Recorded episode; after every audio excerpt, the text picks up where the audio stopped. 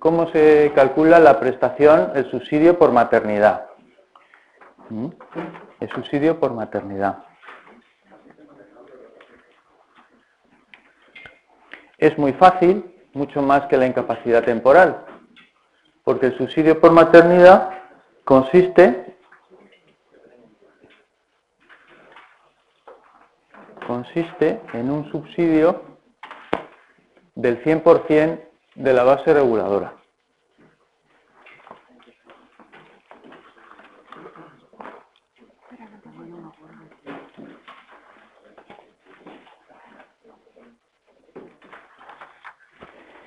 Em, y la base reguladora,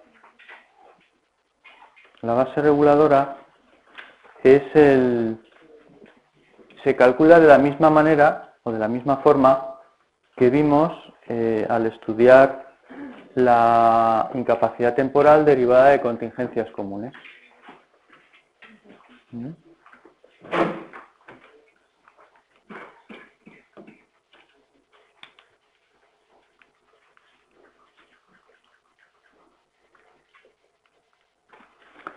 Bueno.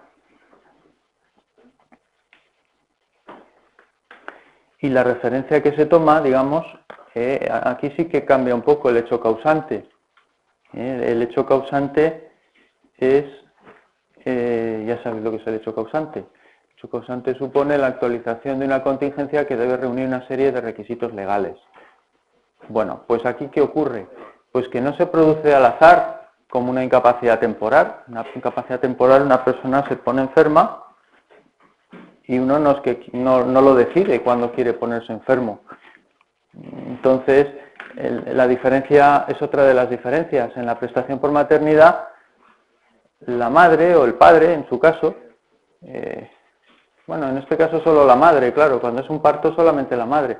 El inicio de la, de la del descanso lo decide ella. Quiere decir que no solamente cuando se produce el nacimiento del hijo se produce el hecho causante, ella puede decidir que el inicio del descanso se produzca una semana antes o dos semanas antes o un mes antes. Pero eso sí, siempre respetando, siempre respetando que las seis semanas, ¿no? Las seis semanas de descanso obligatorio que debe, que debe, que son incuestionables, no puede trabajar en esas seis semanas, en esas seis semanas posteriores al parto. ¿Mm?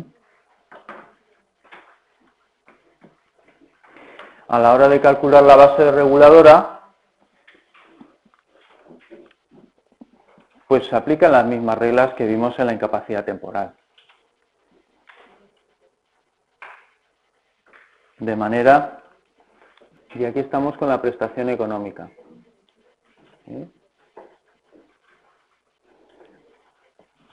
Lo que os decía es que la base reguladora se calcula de la misma manera que la incapacidad temporal derivada de contingencias comunes.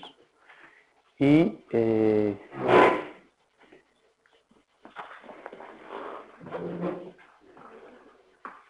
y entonces, ¿cuál es la cómo se calcula? Pues se coge dependiendo de si la base es diaria o es mensual, pues se divide por 30 o se divide por el número de días que corresponde. ¿Eh? Si la persona ha entrado el mismo mes que, que se produce el inicio del descanso, pues en ese supuesto se aplica la suma de las bases de los días anteriores y se divide por el número de días que corresponda, o sea que no tiene más cuestión. Hay un aspecto importante que conviene comentar y es el hecho de que, claro, cuando se, va, cuando se produce el hecho causante, mm, como las cotizaciones del mes anterior se ingresan el mes del parto, en su caso, pues, pues en ese momento la entidad gestora no sabe ¿Cuál es la base de cotización del mes anterior? Mm, ¿Comprendéis? Es decir, en la incapacidad temporal no hay problema, porque en aplicación del pago delegado, y al ser la empresa la que calcula la prestación, la empresa ya sabe la base de cotización del mes anterior, porque es la empresa la que le ha pagado. Pero cuando es una maternidad, la diferencia, y esto es importante, la diferencia entre la incapacidad temporal y la maternidad, una de las diferencias es la forma de pago. En la incapacidad temporal se aplica el pago delegado. En la maternidad no hay pago delegado, hay pago directo. Hay pago directo. Entonces, el trabajador debe solicitar el subsidio por maternidad. Sí, el, médico le dará la, baja, pero el pago es directo. Entonces, la seguridad social, el INS, le va a pagar la prestación directamente al trabajador o trabajadora. Le va a pagar directamente. Entonces, como le paga directamente, todavía no sabe el INS cuál es la base de cotización del mes anterior. Eso lo sabe la empresa. Entonces, hace unos años incorporaron una incorporaron una una disposición en virtud de la cual a la hora de determinar la base de cotización para el cálculo de la base reguladora se toma la última conocida. Es decir, imaginemos que en marzo mm, pues hay un, se produce un parto, hay un, un inicio del descanso y resulta claro que no se sabe la base de cotización del mes anterior. Bueno, pues la seguridad social de oficio va a comprobar cuáles son las últimas bases que figuran en la base de datos de la seguridad social. Dice, hombre, la última que aparece aquí es la de enero. Ah, pues entonces la seguridad social tomará la base de cotización de enero. La ley dice que es la de febrero, pero van a tomar la de enero porque es la que conocen. Entonces, una vez a tomar la de enero, calculan la prestación, la base reguladora de acuerdo con la base de cotización de enero.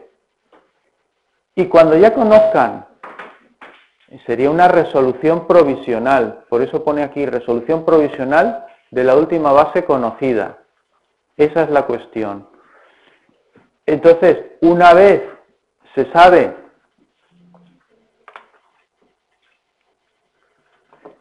una vez se sabe cuál es la, la, la base conocida, una vez se conoce la, base, entonces se regulariza, se regulariza. Eso es lo que hay que saber. se regulariza, ¿qué quiere decir? Bueno, pues que si la base era inferior, lógicamente mm, tendrán que ir abonándole la prestación, eh, las diferencias. Y si era inferior, pues le tendrán que deducir de las futuras eh, pagas lo que de más le hayan pagado. Pero lo importante es eso, que eh, la prestación económica y una resolución provisional sobre la última base que conoce eh, la Seguridad Social. Este, esto está en el artículo 133 cuater, que ha cambiado sensiblemente respecto al que tenéis el libro, en el libro. ¿Mm? En el artículo 133 cuater viene, viene a decir lo mismo, lo que pasa es que lo dice con otras palabras, es lo que os acabo de explicar. Entonces, lo único que sepáis que ha cambiado, eh, digamos, eh, ha cambiado la redacción. En, la, que tenéis en el libro dice que el subsidio podrá reconocerse mediante resolución provisional por el INS con la última base de cotización que conste en las bases de datos corporativas del sistema. Eso sigue igual, eso no ha cambiado. Lo que ha cambiado un poco es lo que sigue, ¿eh? pero es lo mismo. Es decir, que no, no hay mucho no hay mucha diferencia. Entonces hay que ir al 133 cuater y entonces a continuación dice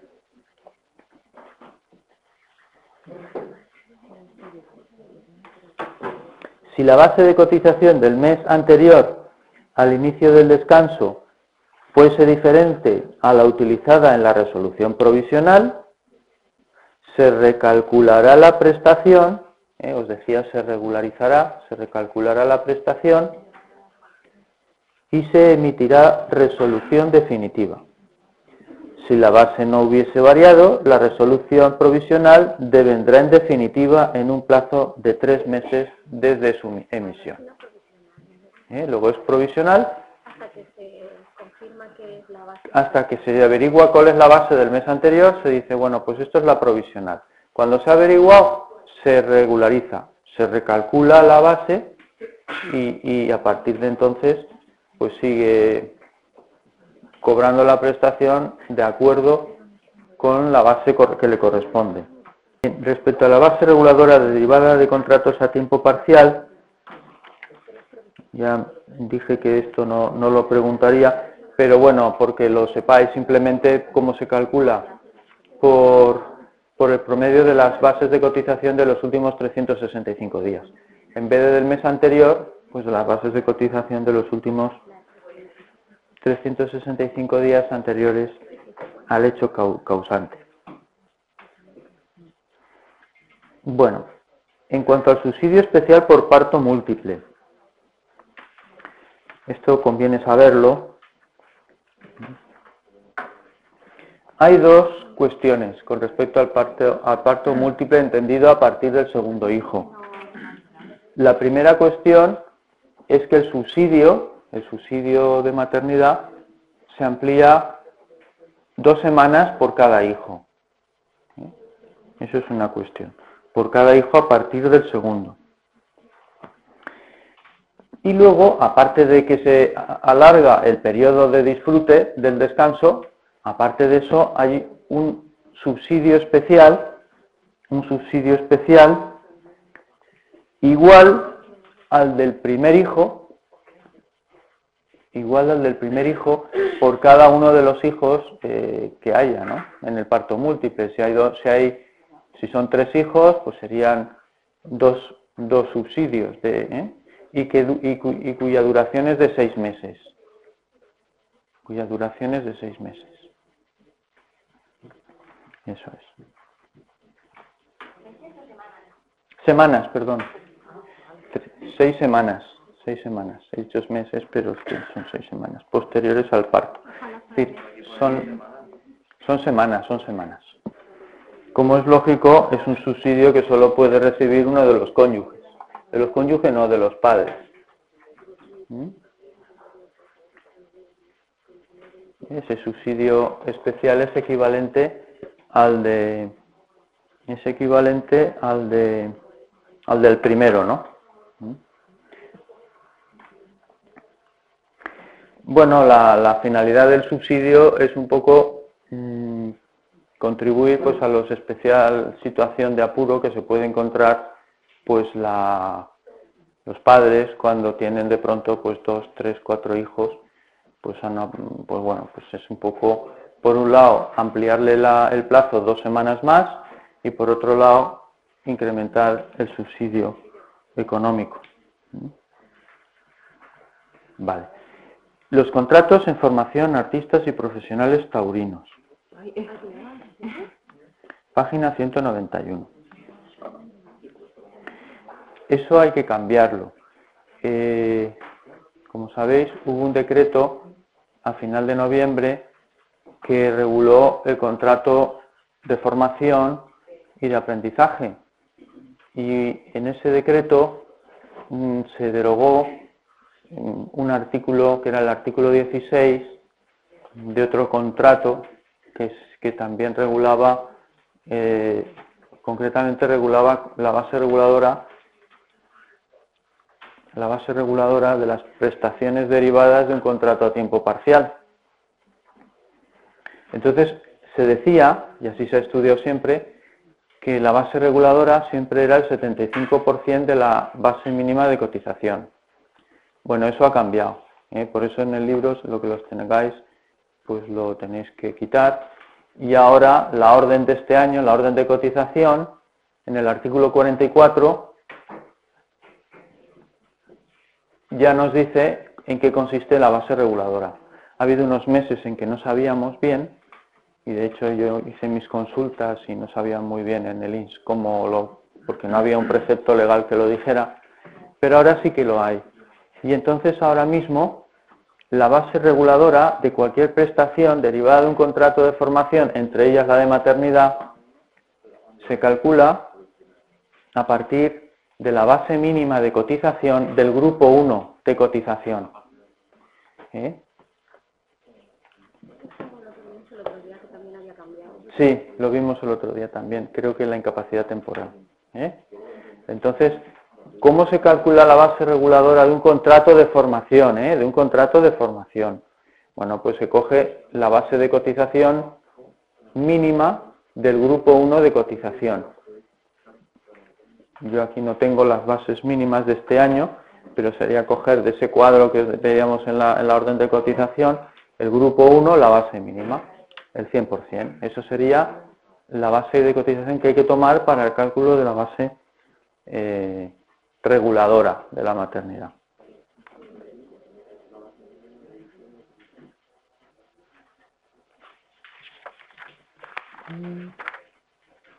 Bien, luego hay otros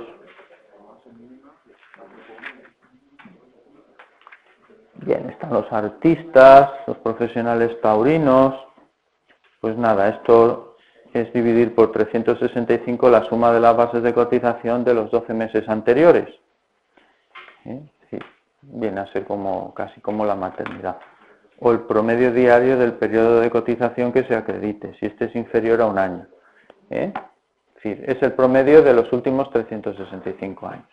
Esto es lo mismo que la maternidad cuando es a tiempo parcial el contrato.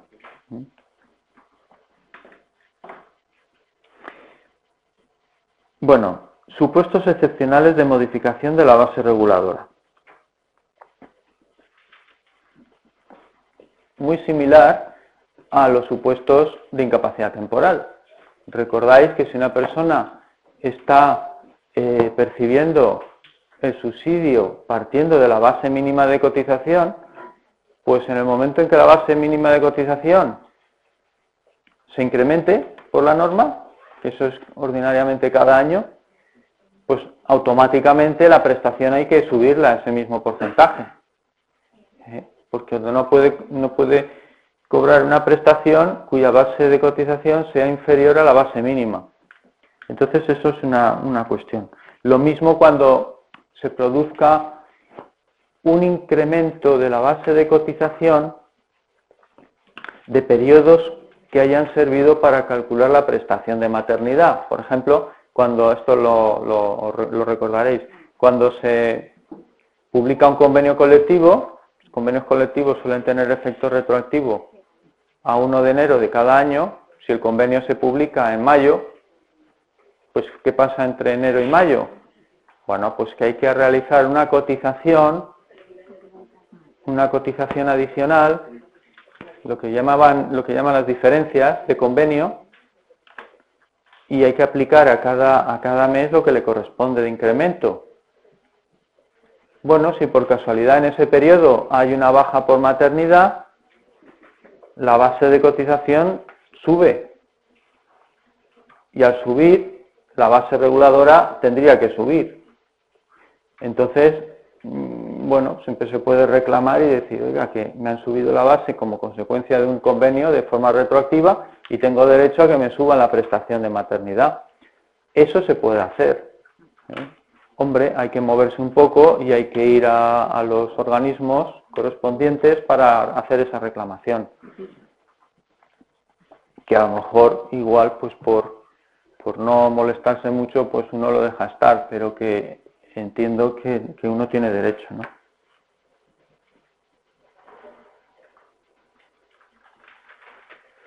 Y luego la tercera posibilidad para cambiar la base de cotización de la cual deriva la base reguladora para calcular la prestación, pues es el supuesto que hemos visto al principio. ¿eh? El supuesto de que no se conozca la base del mes anterior y entonces le aplican la base del último mes conocido. Entonces, en el momento en que se conoce, se recalcula la prestación. Luego son tres supuestos en los cuales se puede modificar la base reguladora del subsidio de maternidad. ¿eh? Cuando cambia la base mínima, cuando se aplica un convenio con efecto retroactivo o una norma con efecto retroactivo. ¿eh? Siempre que sea con efecto retroactivo, todo lo que está en medio, eso hay que recalcularlo. Y en tercer lugar, cuando se produce esa situación de que no se conoce la base del mes anterior. ¿Mm? Eh, la siguiente cuestión es la cotización. Mm, la cotización, sabéis muy bien cómo se cotiza, porque si sabéis cotizar en situaciones de incapacidad temporal, la cotización se hace del mismo modo. Pero hay una, hay una pequeña hay una pequeña diferencia.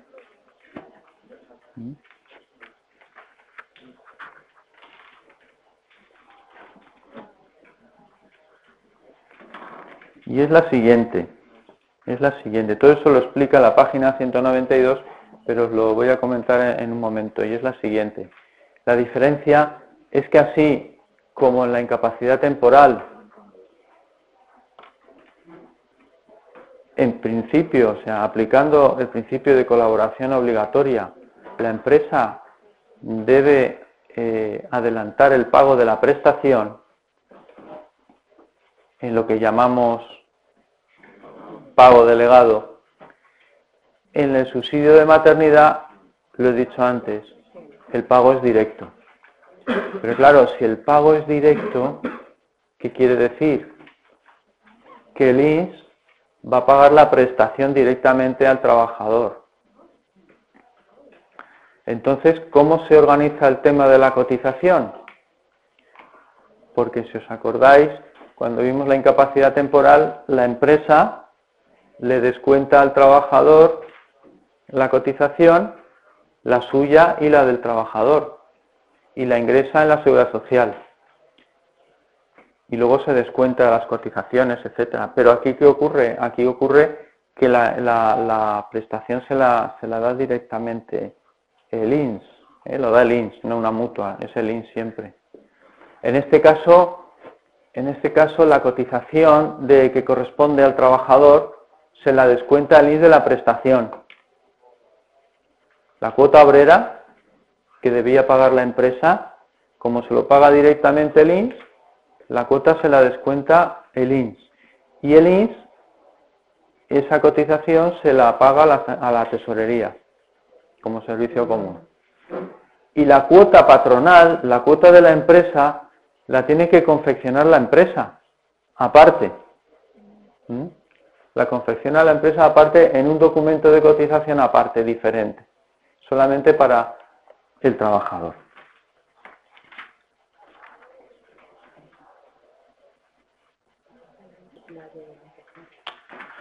Claro, aquí, aquí no hay pago delegado, por tanto no puede deducir ninguna cotización la empresa. ¿Cuál es la cuota patronal? La cuota patronal será la correspondiente a la base de cotización del mes anterior pero aplicando la cuota patronal, los porcentajes que corresponden solo a la empresa. Claro, lo que corresponde a la empresa lo paga la empresa y no, y no descuenta del empresario, del trabajador ninguna cosa, porque ya se lo descuenta la entidad gestora. La empresa paga su, la empresa paga su cuota por la trabajadora, como siempre. La única diferencia es que de alguna manera se, se desgaja esa cotización que el empresario iba, la suya y la del trabajador, que la entregaba al mismo tiempo, pues aquí la paga cada uno por su lado. La empresa paga su cotización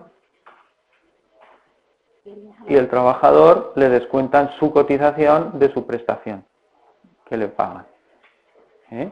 Esa, es la, esa es la forma de cotizar mm, en el supuesto de maternidad porque como no existe el pago delegado, pues no es el empresario el que lo gestiona, no gestiona el empresario la prestación como si hace la incapacidad temporal, sino que quien gestiona la prestación es la entidad gestora. Entonces la entidad gestora le descuenta la cotización. Pasa igual que en el desempleo.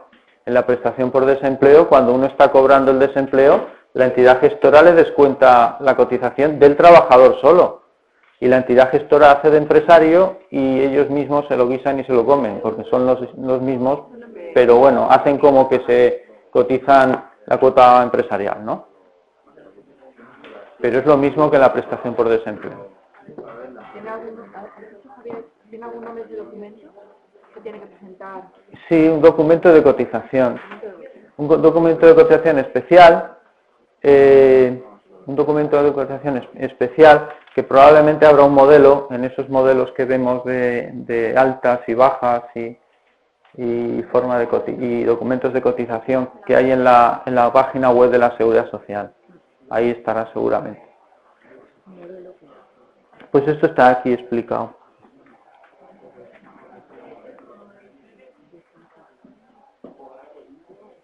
a continuación vamos a ver dos cuestiones que parecen interesantes, ¿no? Conviene saber, es la consideración, esto ya lo vimos en la incapacidad temporal en otros supuestos, es la consideración como cotizados de determinados periodos de maternidad.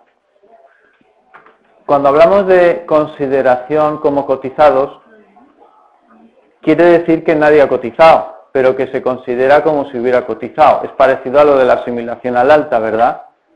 pero, pero en vez de hablar de alta hablamos de cotización. ¿eh? Hay situaciones que las consideramos como cotizadas, pero no se ha cotizado.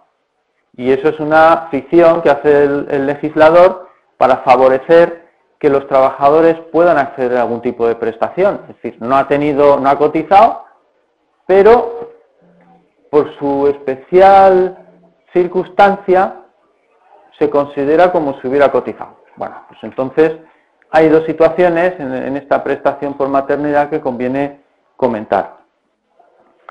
La primera mm, aparece en el nuevo apartado 6 del artículo 124 de la ley y está incorporada por la ley de igualdad. ¿eh? Sabéis que la ley de igualdad es una ley orgánica. ¿Sabéis por qué es una ley orgánica? ¿Por qué es una ley orgánica la ley de igualdad muy bien, por eso. ¿eh? Porque las leyes orgánicas dependen, tienen algunas características, ya sabéis, esto creo que lo vimos el año pasado. Y una de ellas es las materias que regulan, ¿no? Entonces, hay algunas materias que se tienen que regular por ley orgánica, entre ellas las que regulan los derechos fundamentales. Y aquí se regula la igualdad, el derecho a la igualdad, ¿no? No puede haber discriminación por razones de edad, sexo, religión, ideología, etcétera, ¿no? Y esta es una ley, aunque es una ley transversal, quiere decir que afecta a muchas materias, pero el hilo conductor de esa ley es el tema de la igualdad, el derecho a la igualdad de hombres y mujeres.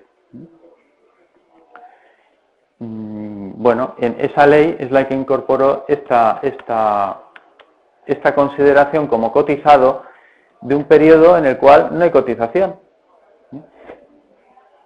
El caso es el siguiente. Una persona está trabajando y eh,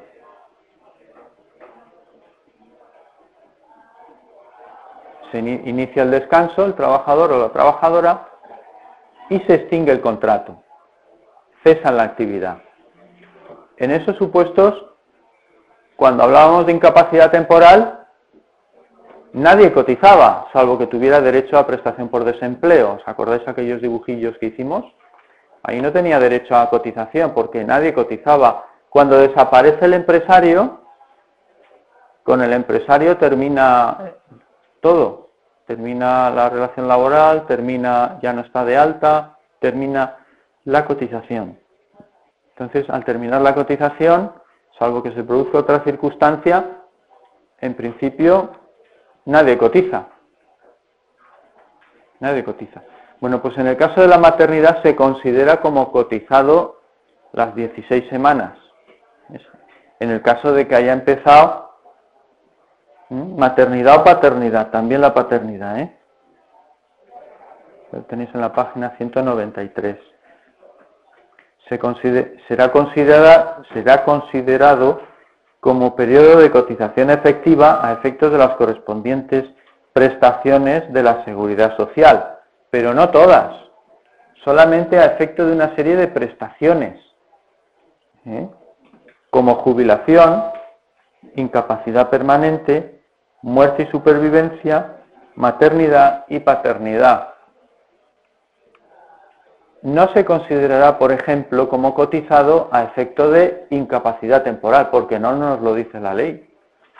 La ley nos dice que únicamente cuando quieras ir a, cuando pides una pensión de jubilación, eso que no has cotizado te lo van a considerar como si estuviera cotizado, lo cual es importante porque son días que tendrán su efecto a la hora de ver el porcentaje de la pensión. Luego es interesante. Jubilación, incapacidad permanente, muerte y supervivencia, maternidad y paternidad. ¿Mm?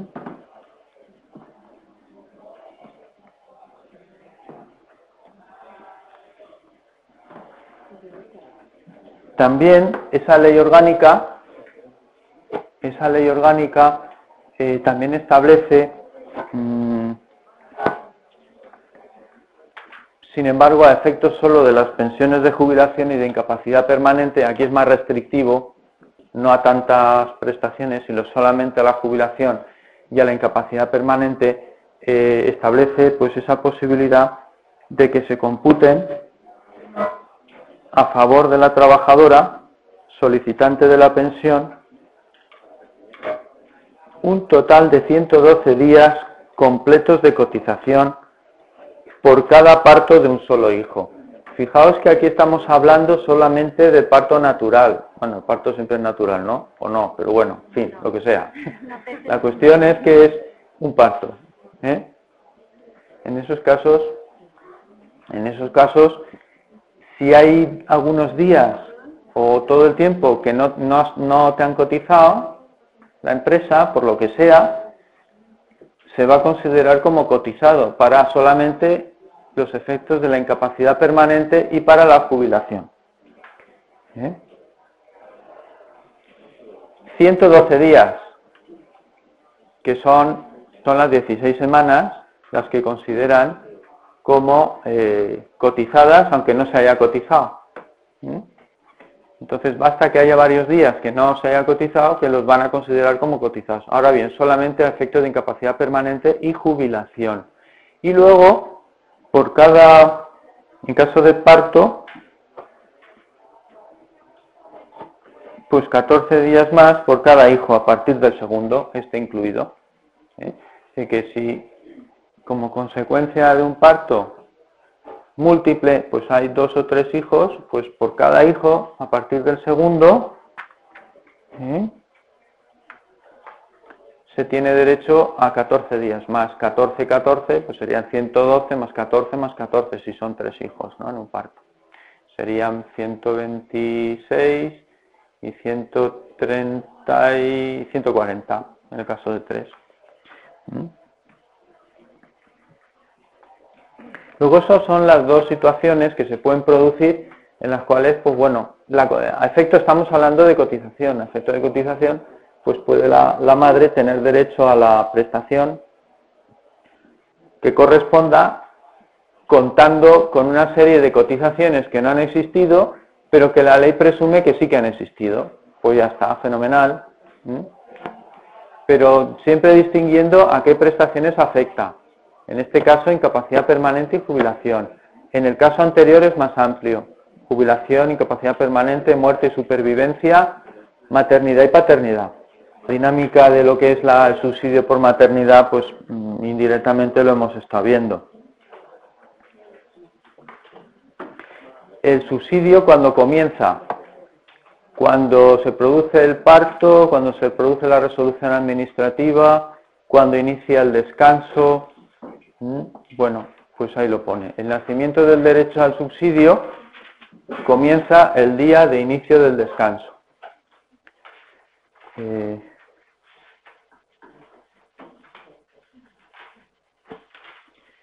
en el parto natural, ya comenté el otro día, que el descanso y por tanto el subsidio puede iniciarse antes de que se produzca ¿no? el parto. Ya lo vimos al principio cuando se vio la posibilidad de, o sea, de que los, tiempos son diferentes. La consideración de la edad de la trabajadora, en su caso, y la consideración del periodo de cotización son diferentes. Siempre a favor de que él pueda obtener la prestación. Lo de las 16 semanas de forma ininterrumpida, pues lo hemos visto bastantes veces, no puede interrumpirse, no decir, bueno, hay, una, hay algunas excepciones que veremos luego. ¿eh? En principio, la prestación por maternidad debe percibirse de forma ininterrumpida, como se suele decir, sin solución de continuidad, aunque la, expresión no parece muy afortunada. La cuestión es que ese subsidio debe y ese descanso debe disfrutarse de forma ininterrumpida. Ya hemos visto que en el caso de parto múltiple, dos semanas más por cada hijo a partir del segundo, con un descanso obligatorio de seis semanas después del parto. Esos son un poco los, los, los límites. Y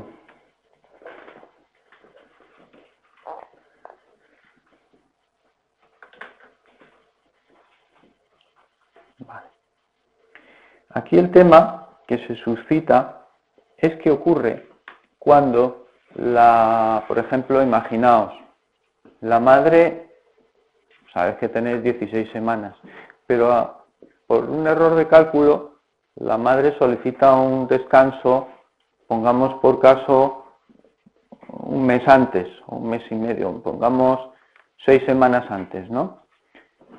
Si pide el descanso seis semanas antes de lo que se prevé que va a ser el parto, significa que cuando llegue el parto, si se produce, le quedarán 10 semanas.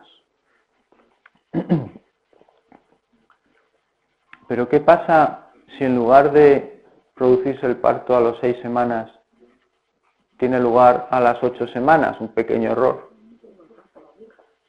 Entonces, claro, desde, que, desde que ha iniciado el descanso hasta que tiene lugar el parto, en vez de 6 semanas, que eran lo previsto según todos los cálculos, han pasado ocho semanas en vez de seis. Con lo cual le quedan. Le quedan ocho. Ocho. De las cuales tiene que disfrutar seis. ¿eh? Entonces, en ese caso, pues bueno, bien, de acuerdo. Pero, es decir, le quedaría ese tiempo. Pero claro, si por ejemplo, no sé, pide el inicio del descanso un tiempo antes, de tal manera que no, le, que no pueda llegar a disfrutar, que no le queden seis semanas. Imaginaos que ha disfrutado, mm, lo pide 12 semanas antes. Yo no sé si eso será posible. me parece muy exagerado, ¿verdad? ¿Mm?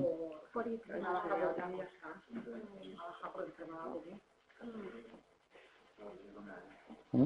Claro, ahí la idea es la siguiente, que en la medida que que, hayan fallos de cálculo, puede llegar a ocurrir que disfrute menos. Claro, son 16 semanas ininterrumpidas. Bueno, pues si resulta que, que, que luego no puede disfrutar del descanso obligatorio, ¿qué ocurriría?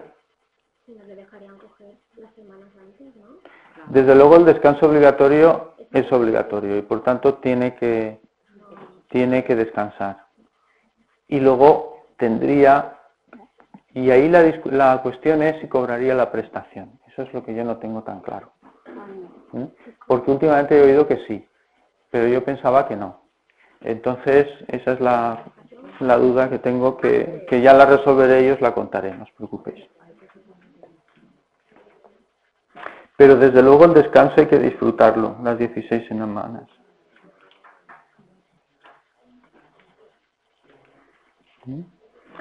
es, el, supuesto de que disfrute 12 semanas antes. Diga, voy a disfrutar el descanso, voy a iniciar el descanso, 12 semanas.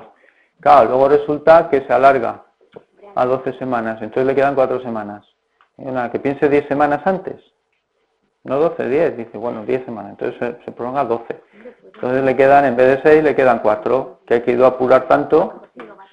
Esto no es lo habitual. Lo habitual es que se suele pedir, si hay algún tipo de molestia, se suele pedir una incapacidad temporal, con lo cual eh, alarga, alarga el subsidio, primero por incapacidad temporal y luego por maternidad. Como el inicio del descanso por maternidad lo puede pedir en cualquier momento, pues lo puede pedir hasta, hasta el momento del parto, el límite, ¿no?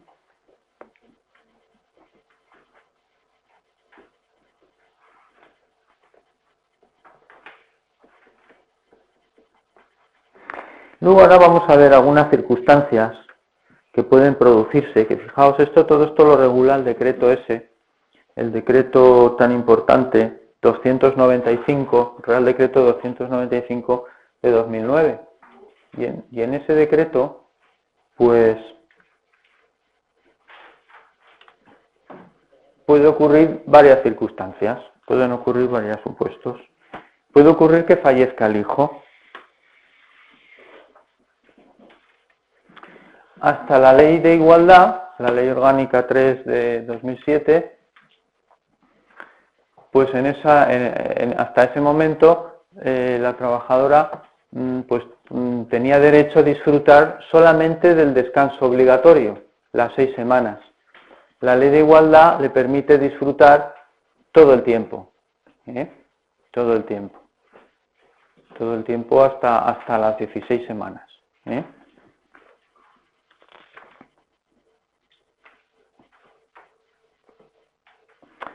Claro, eso es así, salvo que la trabajadora decida reincorporarse al trabajo, una vez pasadas las seis semanas. ¿eh? Eso es posible.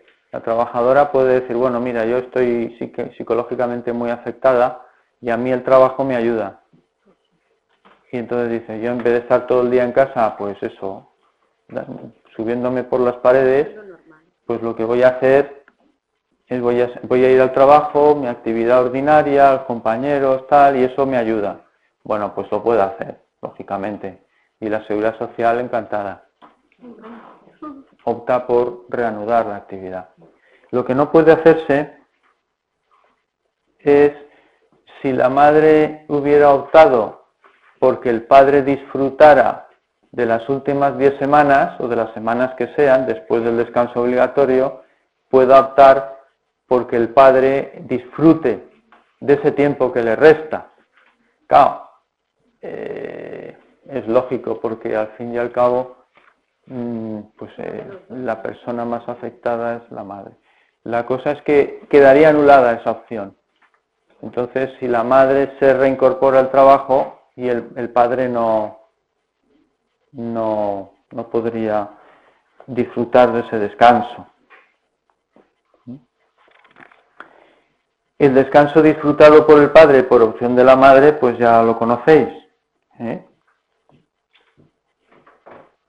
Sin perjuicio de que la madre disfrute de esas seis semanas posteriores al, al parto de descanso obligatorio, si los dos trabajan, porque esto es importante, el hecho de que el padre pueda disfrutar y el hecho de que la madre pueda disfrutar del descanso subsidiado es porque han cotizado y porque están de alta en la seguridad social o situación asimilada al alta, porque es que si no, no podrían disfrutar de ninguna prestación.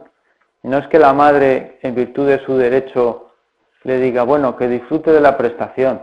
Sí, que disfrute de la prestación, pero será una prestación de esa otra persona y que se calculará de acuerdo con las bases de cotización de, esa otra persona, del padre, de la madre, de quien sea. Cada uno genera su propia prestación. No es una prestación derivada como pueda ser la viudedad. Cada uno genera su propia prestación.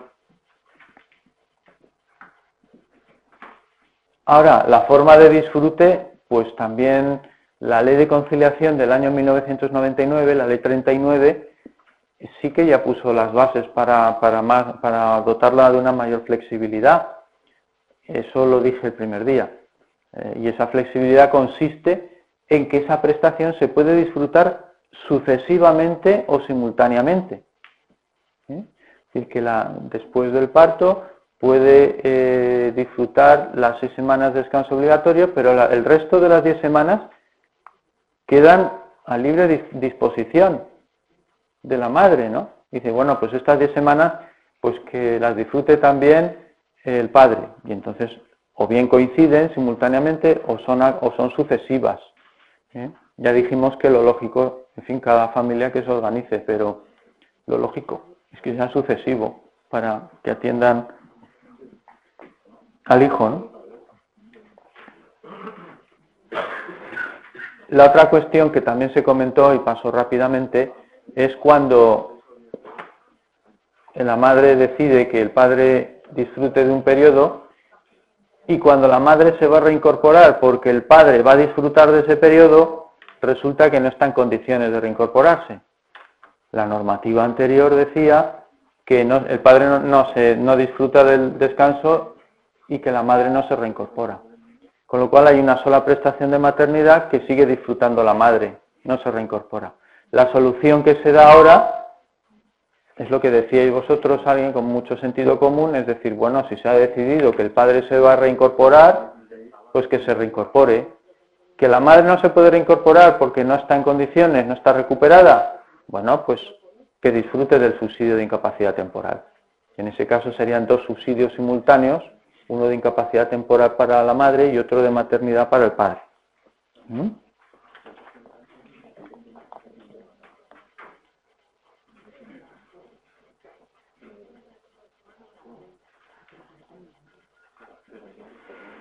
Bien, en la página 97 hay una evolución de, desde antes del, desde el año, fijaos, del año 96, cómo ha ido superando el, tema del descanso, el tema de la flexibilidad. En el año 96 se dispuso que la madre podría optar hasta que el padre disfrutara de hasta cuatro de las últimas semanas. O sea, que solamente eran cuatro semanas de, de las últimas que la madre podía optar porque el padre disfrutara. Eso en el año 96. En el año 99 se amplió a 10. 10 ¿eh? semanas que el padre puede disfrutar. Y ahora con la ley de igualdad, pues ya hemos llegado pues lo máximo que se puede optar, que son las 10 semanas, porque más no puede.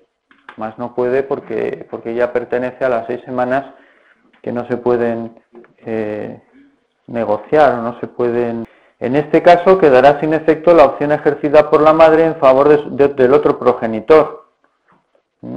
Decir, que, claro, si la madre ha optado por, reanudar la actividad, mm, pues, eh, ¿cómo puede reanudarla? Bien, porque lo ha, porque lo ha, lo ha solicitado al, al inicio de la prestación y entonces está ya todo, es como cuando te hacen la foto, ¡pam! Foto, entonces tú no te puedes salir de ahí, no, se mueve, eso se ha quedado ya grabado.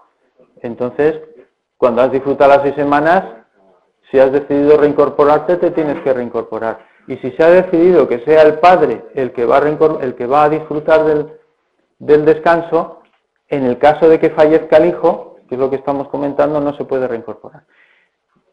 ¿Por qué?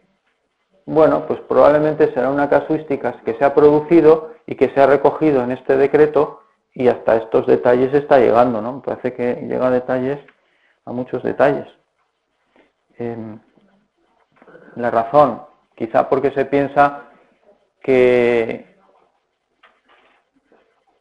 que ya no tiene mucho sentido, una vez que no está el hijo, que el padre disfrute de un descanso, ¿no?